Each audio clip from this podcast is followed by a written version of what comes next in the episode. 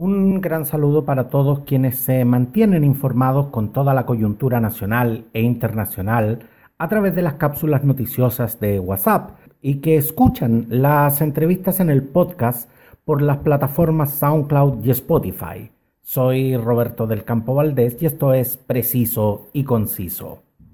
El 7 de julio de 1940, en el noroeste de Inglaterra, en el puerto de Liverpool, llegó al mundo uno de los músicos más icónicos y reconocidos de la historia de la música.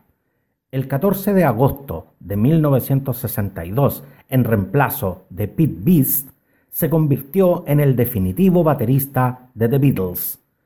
En 2011, los lectores de la revista musical Rolling Stone lo eligieron el quinto mejor baterista de todos los tiempos. Para celebrar su octogenario cumpleaños, el músico se preparó durante tres años y está dispuesto a echar la casa por la ventana. Como no se puede, como no se puede hacer un directo debido, debido a la pandemia, eh, festejará con un gran eh, concierto en livestream junto a celebridades como su ex compañero de banda, Paul McCartney, Sheryl Crow, Joe Blash, Ben Harper, Gary Clark Jr., entre otros a beneficio de las fundaciones Black Lives Matter, Global Network, Music Cares, The David Lynch Foundation y WaterAid, un evento que ya ha sido calificado como histórico y un verdadero suceso mundial. Y si vamos a, hacer un recorrido musical de su trayectoria, eh, eh, claro que lo vamos a hacer. Déjenme, déjenme contarles que en agosto de 1966, The Beatles publicó eh, su disco Revolver, que incluyó el único single que cantó nuestro octogenario cumpleañero y que llegó al número uno. Escuchamos Yellow Submarine. In the town where I was born man who sailed to sea and he told us of his life in the land of submarines. So we sailed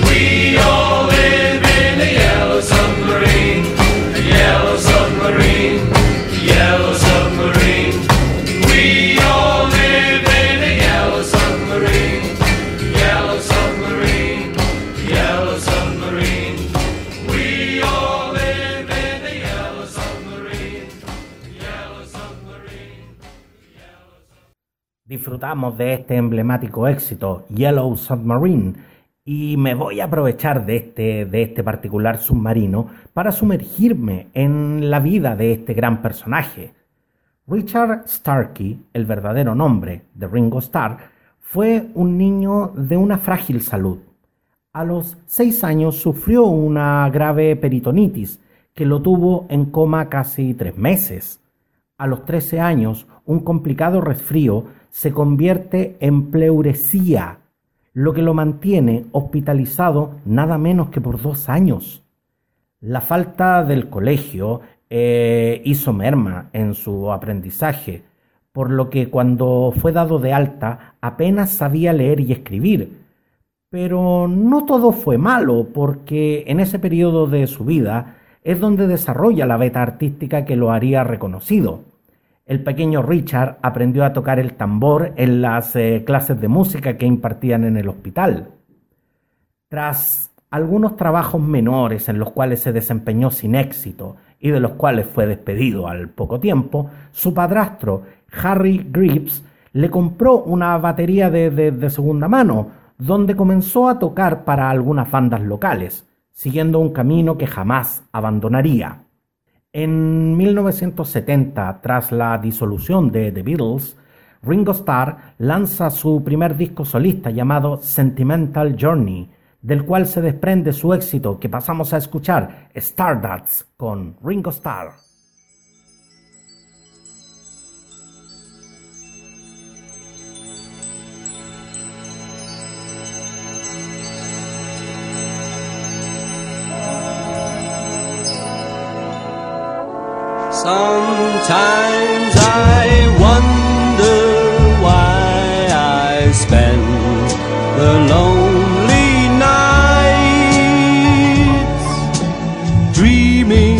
Dreaming song.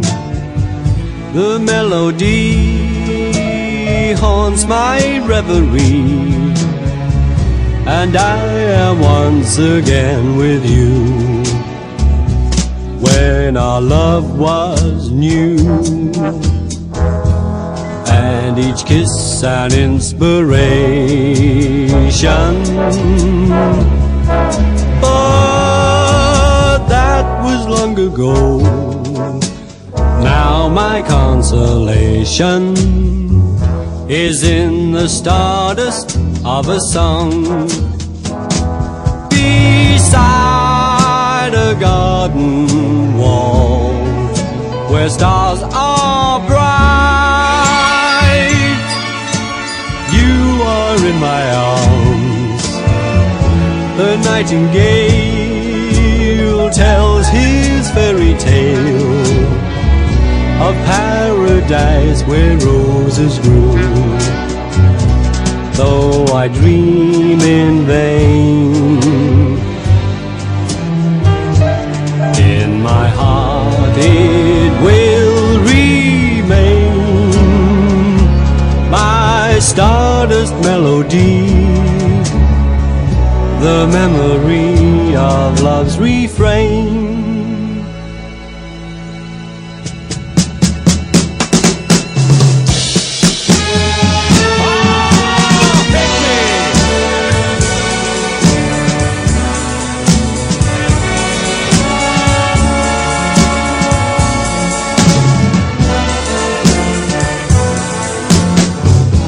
The nightingale tells his fairy tale of paradise where roses grew. Though I dream in vain,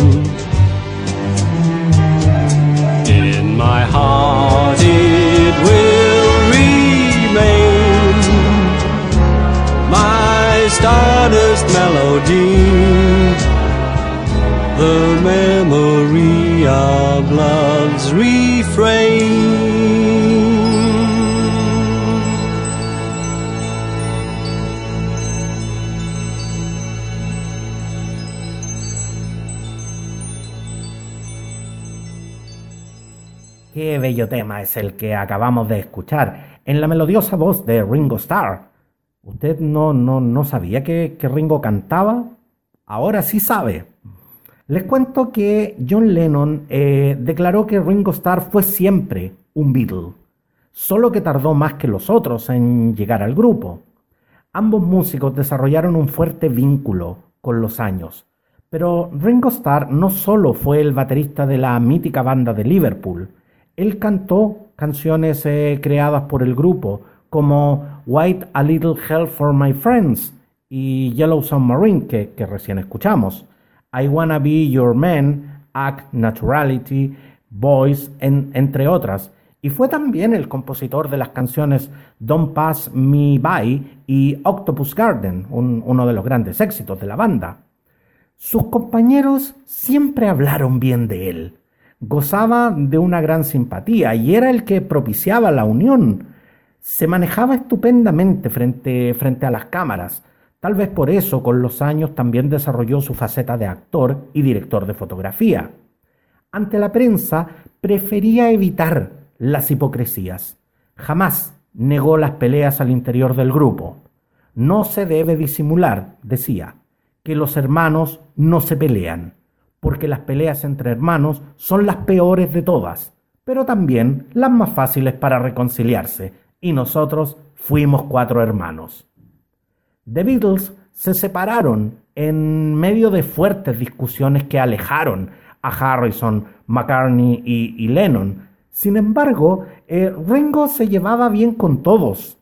Lo invitaban a grabar, participó en discos eh, de, los tres y también en sus shows e incluso le, le cedían composiciones. Ese era un logro que solo definitivamente él podía conseguir. Tras su primer disco en solitario, pasaron tres años antes de que volviera a sacar otro álbum. No obstante, publicó en 1971 una canción que coescribió con George Harrison y que alcanzó el puesto 4 tanto en Reino Unido como en los Estados Unidos. Los dejo escuchando It Don't Come Easy.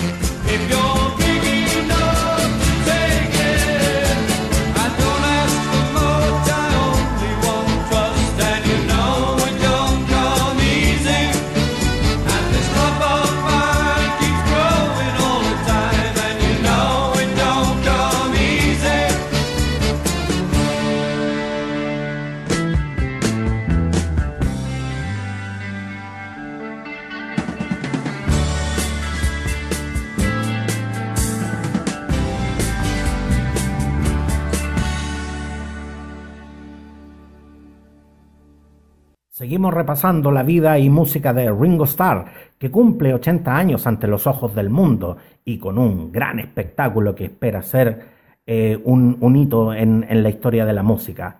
Pero la vida de este artista no fueron solo éxitos y reconocimiento. Se habla que siempre fue el miembro del cuarteto menos valorado. Connotados bateristas han señalado que tenía una técnica muy poco ortodoxa de tocar su instrumento. Era un zurdo tocando una batería para diestros. Pero también hay bateristas que señalan que es un músico que pese a sus limitaciones desarrolló un, estilo único y reconocible. Su carrera eh, solista tuvo una época de esplendor.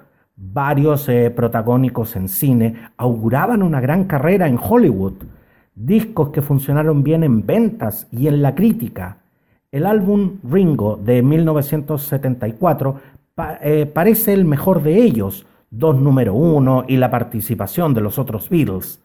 Pero, pero su carrera eh, empezó a ir en picada. Discos eh, sin demasiado trabajo, el alcohol, las drogas, las noches interminables le pasaron la cuenta. Las discográficas ya no, ya no confiaban en él y cancelaban sus contratos. Sus discos pasaron a ser trabajos mediocres. Las ofertas para actuar en cine simplemente desaparecieron. El 8 de diciembre de 1980, Ringo fue el primer Beatle en enterarse del asesinato de John Lennon. Tras sobreponerse al shock y a la pena, tomó un avión a Nueva York al llegar subió a darle un abrazo a Yoko Ono y le dijo, ¿qué puedo hacer? Hay que distraer a Sean, le dijo Yoko Ono. Ringo Starr, con el corazón destrozado, se pasó toda la tarde jugando con el niño de tan solo cuatro años. Un hecho que seguramente marcaría su vida. Tras disolver su matrimonio con Maureen Cox en medio de las épocas más tormentosas de la vida de Ringo Starr, en ese mismo año conoció a Barbara Bach, ex modelo y chica Bond. Desde ese momento eh, permanecen juntos, siendo eh, uno de los matrimonios de la, de la escena musical eh, con, mayor, con mayor permanencia y, y estabilidad. Pero fue en 1988 cuando comenzó un proceso de rehabilitación junto a su esposa Bárbara. Desde ese momento ya no tomó más alcohol ni consumió drogas, recuperó su forma física, su sonrisa y proclamó en cada ocasión que pudo el lema paz y amor, con los dedos en, en forma de V y la sonrisa amplia y serena, se han convertido en un ícono en los últimos 30 años un icono del cual siempre tendremos tema para conversar y música para disfrutar. Al día de hoy sigue en la música más activo y vigente que nunca. Te deseamos, Ringo, un feliz cumpleaños junto a todos tus amigos, haciendo lo que mejor sabes, tocando, cantando, componiendo y deleitando. Nos despedimos con el tema de su, de su disco Ringo de 1974, You're 16. Hasta la próxima.